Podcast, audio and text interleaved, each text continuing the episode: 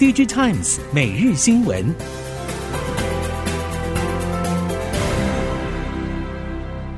听众朋友们好，欢迎收听 DigiTimes 每日新闻，我是翁方月，现在为您提供今天的科技产业新闻重点。首先带您关心，面对美国政府陆续发布多项对中国的禁令，多家企业纷纷出面喊话，希望让中美紧张关系稍微降温。NVIDIA 执行长黄仁勋表示，美国锁中禁令已经让 NVIDIA 被绑住手脚，无法在中国市场销售先进晶片，而中国是 NVIDIA 最大的市场之一。Intel 执行长也首度公开表示，继四月中访问中国之后，七月将再度造访，与中国、美国商会研议交流，两边企业可以扮演桥梁的角色，助力对话与合作。先前承受荷兰与美国政府压力的艾斯摩尔不得不遵守封锁中国的法令，但艾斯摩尔执行长忍不住直言，中国是全球半导体最大市场，进入市场对于艾斯摩尔和中国客户而言都相当重要。中国是艾斯摩尔仅次于台湾和南韩的第三大市场，先前也低调前往中国拜访中国商务部部长王文涛。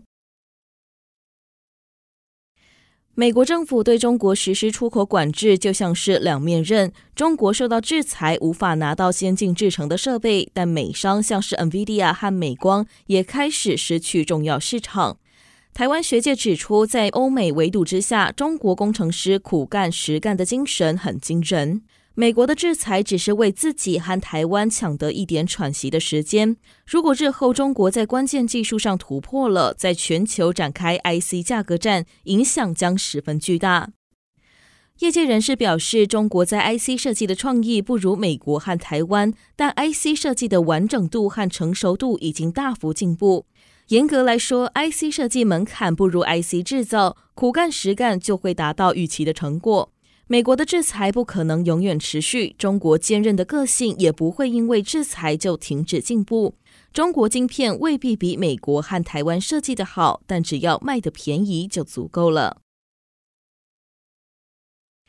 禁止购买美光产品是目前北京政府针对美国出口管制所采取最重大的反制措施。如今对北京来说，真正的考验将是中国政府能否采取行动打击高通或 Intel 这类等级的美国科技大厂。因为中国本土制智慧型手机和伺服器晶片，很多供应来自这些美国企业。比起美光，找寻高通或 Intel 的本土替代要困难得多，甚至如果进行制裁，还会危及中国本身的经济发展。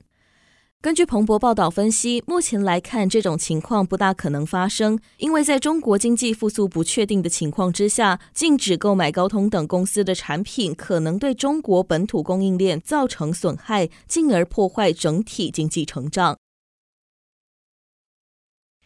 玻璃基板大厂康宁对外宣布，将调高显示玻璃基板价格百分之二十。康宁这次全球价格上涨，从今年第三季开始，包括所有地区、所有玻璃成分以及世代尺寸。康宁表示，这次涨价的目的在于弥补因为持续通货膨胀造成的能源、原材料和其他非日元计价营运费用的成本不断上升所造成的冲击。同时，康宁也预计，随着显示产业的持续复苏和典型的季节性需求模式推动。今年下半，显示玻璃的需求将会成长。面板业调降产线稼动率，从去年第三季开始，一直持续到现在。去年下半单季的平均稼动率只在六到七成的水准，直到今年第二季才回到七成以上。面板厂调降产线稼动率，对上游的厂商而言，当然是直接受创。日系玻璃基板业者已经陷入亏损状态，同时也持续面临挑战。生成式 AI 横空出世，AI 的 iPhone 时刻来临，让消费电子王者苹果的光芒也日趋黯淡。美系 GPU 龙头 NVIDIA 财测展望正向，推动台系 IC 封测供应链和封装机材等业者同声暗赞。NVIDIA 财测数字高于市场预期的一点五倍，主要动能就是主打 ChatGPT 的微软阵营，在顶级 GPU 准备充足的 NVIDIA，自然就成为进攻 AI 领域的首选。先前供应链传出，台积电七纳米或是五纳米家族稼动率不算高，不过 NVIDIA 顶级 AI HPC 需要采用 CoWoS 先进封装技术，这部分的产能相对吃紧，NVIDIA 也向台积电预定更多 CoWoS 产能，每个月可以增加一千到两千片的水准，同时也得向韩系高频宽记忆体业者确保料源。同样带您关心社会 AI 热潮的 NVIDIA，生成式 AI 带动资料中心高效运算晶片需求稳健，让 NVIDIA 也正向预期未来的财测展望。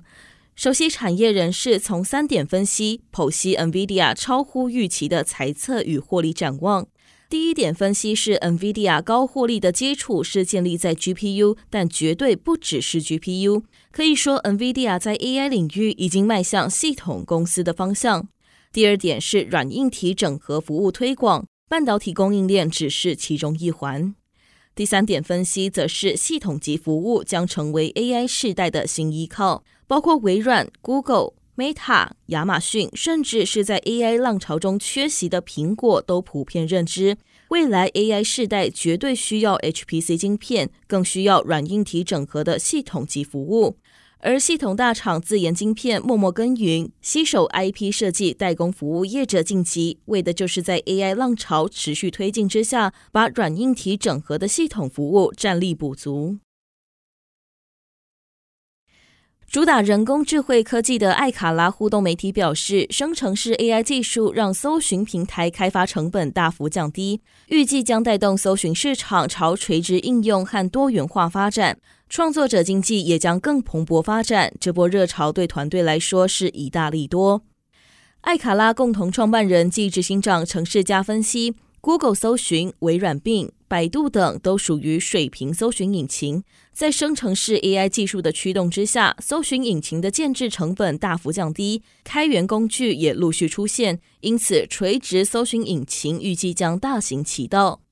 城市家指出，搜寻引擎已经存在数十年，而 AI 却可以改变搜寻的方式。随着影响越来越广泛，许多企业也开始改造自家的知识管理系统，开发智慧化的知识搜寻引擎，以自然语言处理技术提升员工与资料库的互动品质。被认为点燃中国车市割喉战的特斯拉报价已经止跌回涨，再加上中国碳排标准正式拍板，不确定因素逐渐烟消云散。不过，市场传出中国车市还没有落地，新能源车龙头比亚迪年销售三百万辆的目标恐怕跳票，预估大约下修三成。